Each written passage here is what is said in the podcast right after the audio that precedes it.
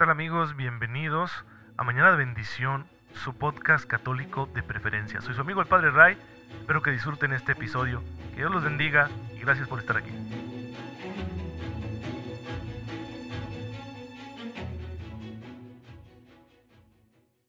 Muy feliz jueves eucarístico queridos hermanos, bienvenidos a Mañana de Bendición 2.0, su podcast católico favorito, soy su amigo el Padre Ray, les envío un cordial saludo y un fuerte abrazo. Ya saben mi deseo, el mejor de todas las mañanas, una fe muy viva para descubrir la presencia de la gracia en nuestras vidas y para que la aprovechemos aplicándola en todas las circunstancias que se vayan a presentar hoy, según el plan que la divina providencia tenga para nosotros para este día que nos está regalando.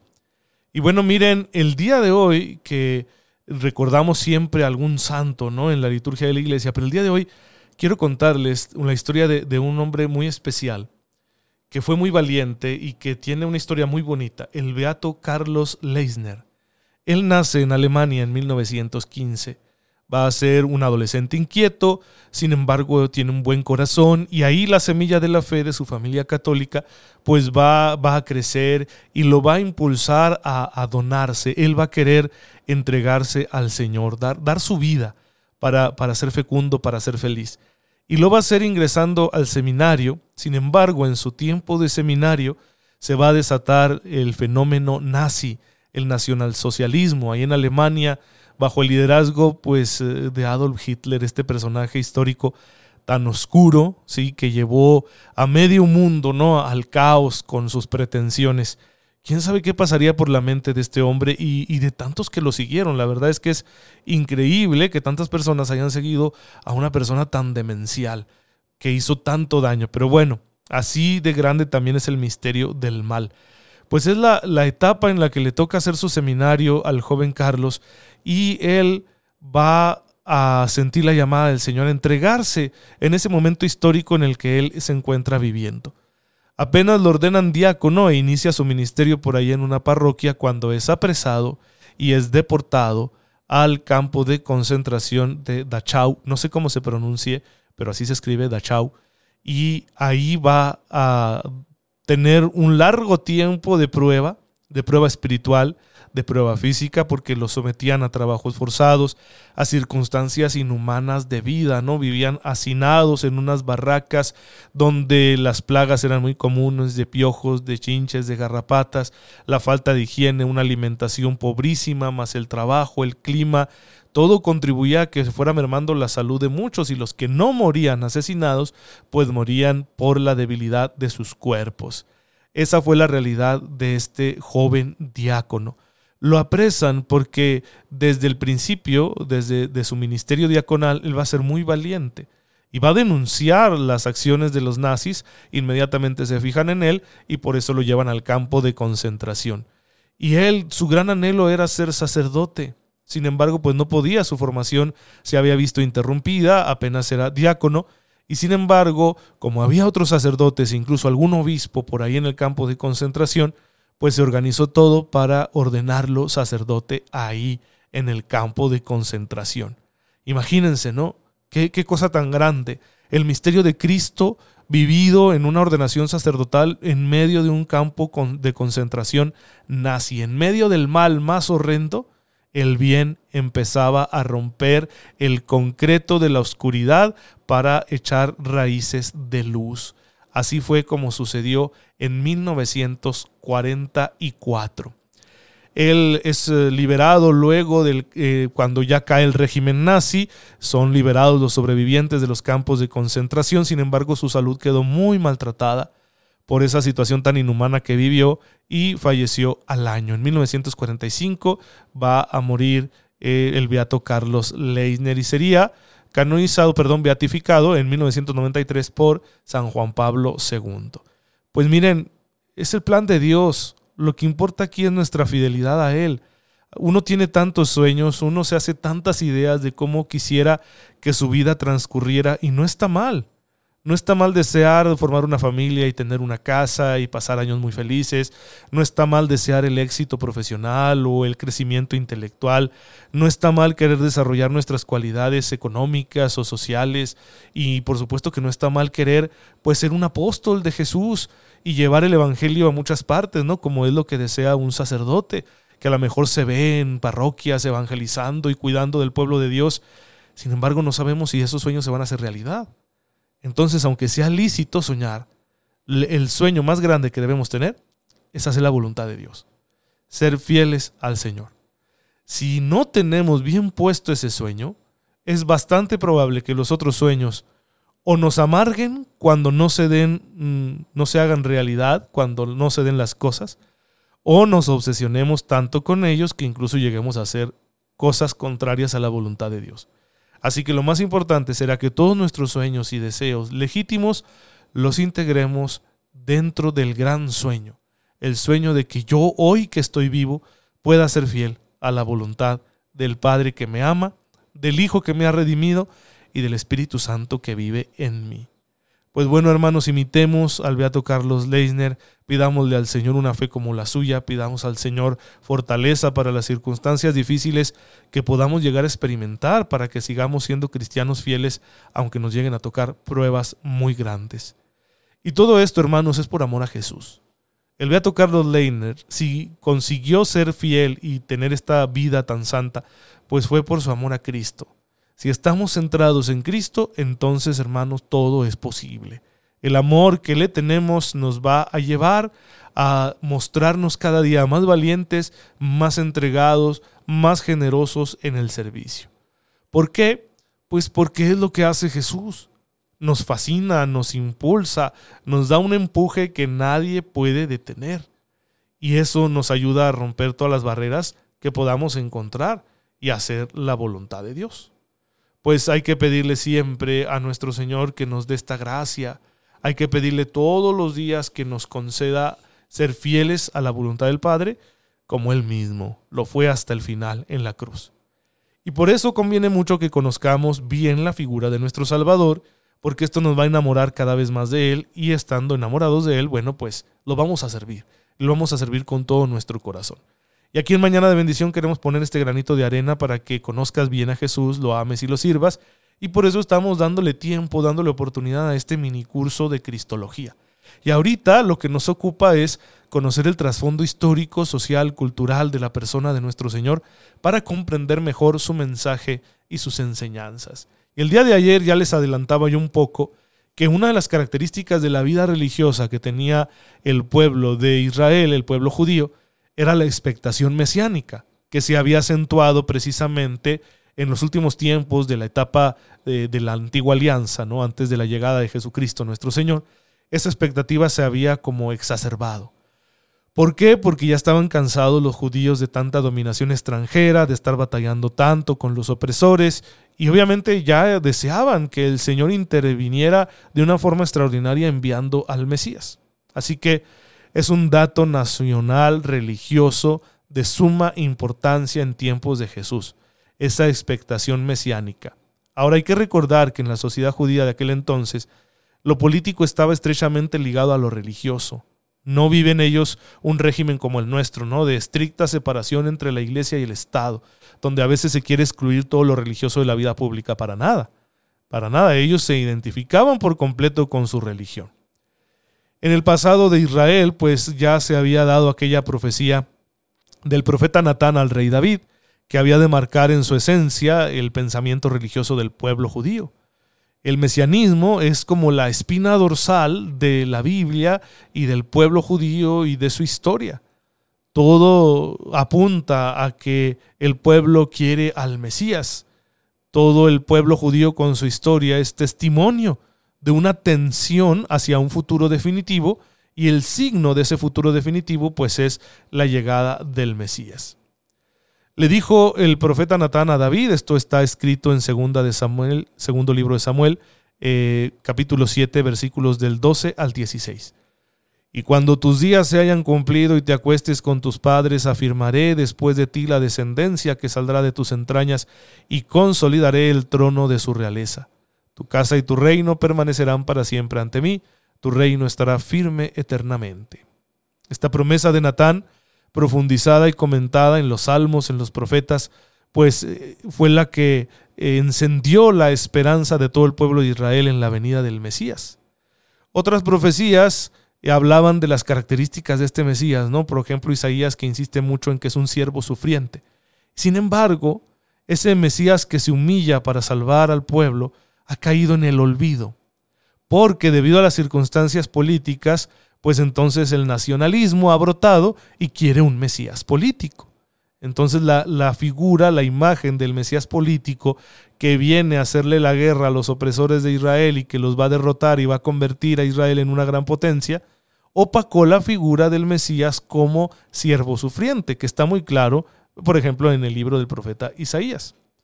Es interesante esto, ¿no? Como una idea religiosa deformada por las circunstancias históricas se impuso a aquella que viene de la palabra de Dios y que había sido anunciada por los profetas. Este tipo de expectación mesiánica se acentuó a partir del siglo II antes de Cristo, con la rebelión de los macabeos. Recuerden que en ese tiempo eh, los judíos son oprimidos, son dominados por los Seleucidas. Los Seleucidas son una dinastía que se remonta a Seleuco, uno de los generales de Alejandro Magno. Eh, Alejandro Magno y los suyos se apoderaron del imperio persa y a la muerte de Alejandro Magno pues se lo dividieron y Seleuco fue uno de ellos que se quedó con la región de Siria y las zonas circunvecinas, incluyendo Palestina. Y los Seleucidas, los descendientes de Seleuco, pues van a intentar dominar esa región de Judea porque es un punto estratégico, porque es frontera con la región de Egipto que está dominada por los Ptolomeos, otra dinastía que se remonta a Alejandro Magno. Y para evitarse un problema ahí con la comunidad local, intentarán borrar su identidad religiosa, intentarán imponerles su paganismo y destruir la religión de Israel, la religión yavista, ¿sí? de la adoración a Yahvé, el único Dios. Los judíos se van a resistir, los macabeos, que son una familia, van a liderar esta rebelión y van a conseguir con cierto éxito deshacerse de la opresión de los judíos, perdón, de los paganos. Pero van a cometer un error porque se van a quitar de encima a los uh, Seleucidas, pero haciendo una alianza con Roma. Y ahí pues se van a echar encima ahora a los romanos, ¿no? Y por eso en tiempos de Jesús son los romanos los que van a oprimir a Israel. Pero por esas circunstancias, bueno, esa expectación mesiánica, especialmente de un Mesías político, va a estar muy acentuada y cada vez la población está más sensible a los signos que anunciaban la llegada del Mesías, como que todo el mundo lo estaba esperando. Y precisamente de ese tiempo van a surgir dos grupos importantes, los fariseos y los esenios. Ambos, ah, estos nombres, la palabra fariseo, la palabra esenio, tienen una raíz semántica semejante. Vienen de un grupo que se formó en la época macabea denominado los Hasidim, que significa los piadosos, que en un principio se unieron a la revuelta macabea, pero que más tarde, cuando los macabeos se volvieron también ambiciosos, eh, políticamente hablando, y cuando Jonatán, uno del grupo, asumió el cargo de sumo sacerdote en el año 153 a.C., sin que él perteneciera a la familia sacerdotal, eh, los Hasidim consideraron esto una traición a la religión de Israel y por eso se separaron de los macabeos. Y de ahí surgirían estos dos grupos. Los fariseos, un grupo mezclado con el resto del pueblo, pero que quiere mantenerse extremadamente fiel a la ley de Moisés, y los esenios que tienen la misma intención, pero que optaron por alejarse e irse a llevar una vida monacal en el desierto que rodea el mar muerto. En la época de Cristo, la, dominación romana era el contrapunto de un sentimiento nacionalista que se alimentaba de razones de tipo político, pero sobre todo de motivos religiosos. La dominación romana era aborrecida por los judíos porque la veían como una continuación de la dominación de los Seleucidas esta dominación, esta opresión, pues era particularmente desagradable para los judíos por la peculiar concepción religiosa de la vida que tienen los judíos. Es el enfrentamiento de dos culturas, de dos formas de ver el mundo, una de las cuales, la judía, pues estaba totalmente determinada por la religión de Yahvé. Entonces, en ese contexto es en el que se va a mover Jesucristo nuestro Señor, un contexto de, la expectativa mesiánica de los judíos que ya quieren quitarse de encima el yugo opresor de los romanos, así como también se quitaron de encima el yugo opresor de los Seleucidas y esperan al Mesías que venga y realice esta acción. Y claro que aunque con diversos enfoques, todos los grupos están como a la expectativa. Pues eh, ese es el tiempo en el que va a venir Jesucristo nuestro Señor, en que el verbo se va a encarnar. Un tiempo de agitación política y social, pero que se debe a motivos esencialmente religiosos. Y Jesús se va a topar con esa idea de mesianismo que tenían los judíos de esta época histórica. Se va a topar con ese mesianismo político. Por eso va a evitar que lo quieran hacer rey. Recuerden ustedes lo que sucede en la multiplicación de los panes que él se tiene que apartar, se tiene que ocultar porque querían proclamarlo rey y Jesús lo sabe y lo evita. Por eso muchas veces les dirá a los, las personas que sane, no digas nada, no lo cuentes. ¿Sí? Porque Jesús no quiere un mesianismo político. Por eso tantas veces va a reprender a sus discípulos para decirles, oigan, es que no piensen así.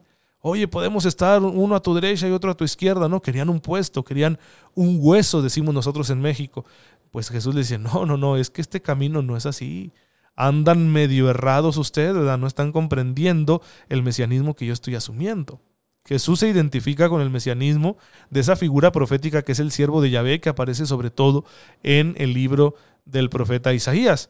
Aunque también en algunas expresiones, en algunos discursos, Jesús hace una referencia muy directa al libro de Daniel, al Hijo de Hombre que recibe del anciano de muchos años poder para reinar eternamente. De hecho, Jesús se refiere a sí mismo como el Hijo del Hombre. Es muy interesante que Jesús se refiera a sí mismo de esa manera. Los demás le decían Señor, le decían Maestro, pero Jesús cuando habla de sí mismo lo dice así. El Hijo del Hombre tiene que padecer. El Hijo del Hombre es dueño del sábado. Es muy interesante descubrir a la luz del contexto histórico y social el profundo significado que tienen estas expresiones de Jesucristo nuestro Señor. Yo estoy seguro que estos datos les van a ayudar a ustedes a comprender mejor las narraciones de los evangelios a entender mejor por qué Jesús habla de esta manera, por qué le dice ciertas cosas a los fariseos, por qué no quiere que los demás cuenten los milagros que está haciendo, qué es eso de hijo del hombre. Si nosotros tenemos en cuenta este trasfondo, comprenderemos de mejor manera el significado, la intención de nuestro Señor en estas palabras, en estos discursos.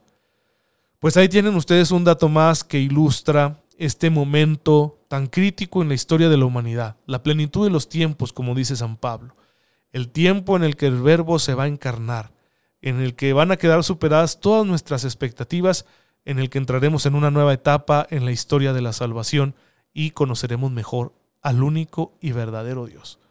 Pues hay que pedirle al Señor la gracia de estar muy atentos a estos datos que iluminan la vida de Jesucristo para que así lo conozcamos mejor. Y aquí yo quiero hacer como un corolario, una pequeña conclusión como consecuencia de lo que estamos viendo, para que ustedes vayan tomando nota. Hay que preguntarnos, hermanos, ¿qué idea tenemos nosotros de Jesús? ¿Qué idea tenemos de su mesianismo? ¿Qué pensamos, por ejemplo, de la relación que debe tener nuestra vida de fe con nuestra vida social y política? Porque en ocasiones podemos tener enfoques que se alejan mucho de la voluntad de Jesucristo nuestro Señor. Así como los fariseos, los celotas que esperaban un mesianismo político, así a lo mejor nosotros andamos medio errados, queriendo así como que el reinado de Cristo sea eh, una teocracia, ¿verdad? Y, es muy común, ¿no? En círculos católicos, especialmente de cierta tendencia tradicionalista, que busquen como que México sea una monarquía, ¿no? Y una monarquía católica. Y así como que, oigan, eso de las monarquías está bien peligroso. Las monarquías por lo general derivaban en estados autoritarios que sacrificaban pues la dignidad de muchas personas. Eh, no, no está bien querer un proyecto así cuando Jesús no lo quiere. De igual forma, tampoco, ¿verdad?, una separación tan radical de nuestra vida de fe y nuestra vida pública, de manera que yo esconda mi religión, cuando vengo a la iglesia me pongo mi trajecito de católico, adoro a Dios, me siento muy tranquilo en mi relación con Él, y yo acá en mi vida social y política puedo hacer las opciones que sea por contrarias al Evangelio que aparezcan. Entonces yo puedo votar por el candidato pro aborto y puedo estar a favor de la eutanasia y puedo buscar la destrucción del matrimonio y puedo apoyar acá a gobernantes corruptos y, y puedo así como que buscar solo la cuestión económica sin que mi fe aparezca por ningún lado. Entonces aquí muy cristiano, muy presinado en la iglesia, ¿verdad? Muy devoto, pero afuera en la vida política y social, en la vida civil, pues eh, muy mundano y muy secularizado, haciendo opciones contrarias a la voluntad de Dios. Ese sería el otro extremo, ¿sí? Que hay que evitar, hay que evitar los extremos y para ello ir conociendo a Jesús de esta manera nos va a ayudar a entender la idea que él tiene de mesianismo. La idea, por lo tanto, que él tiene de lo que deba ser nuestra vida de fe, nuestra vida religiosa.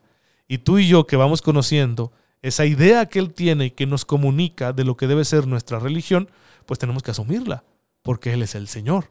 No somos nosotros los que determinamos cómo deba vivirse la religión, sino que es Él.